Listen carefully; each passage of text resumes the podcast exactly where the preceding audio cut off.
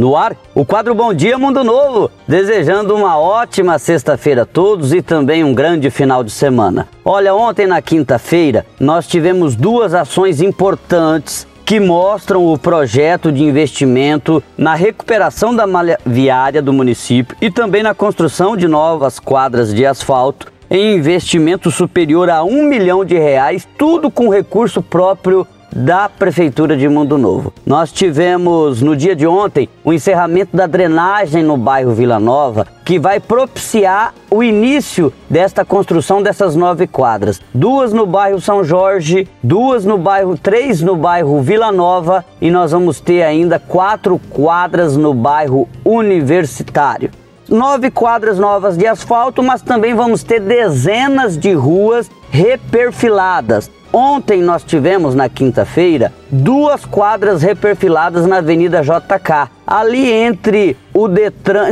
Detran sentido ginásio de esportes. Nós tínhamos ali um canteiro maior do que era originalmente, ele foi quebrado, vai ser feito plantio de grama ao centro e aquela rua em frente ao Detran e do outro lado também, já que é uma avenida, for, foram reperfiladas. Vai ter também a operação tapa-buracos e já está em andamento né, em todos os cantos da cidade, em todos os bairros, além do que eu já citei, dezenas de ruas reperfiladas e nove novas quadras de asfalto. Lembrando, investimento superior a um milhão de reais de recurso próprio em CBUQ a ser adquirido no consórcio Cone Sul, que fica sediado em Iguatemi do consórcio Cone Sul também vem um maquinário para que os próprios servidores da Secretaria Municipal de Infraestrutura façam todos esses trabalhos que eu citei, desde asfalto novo, passando por tapa-buraco a reperfilamento, ou seja, maquinário do consórcio que já está no município de Mundo Novo, mas a mão de obra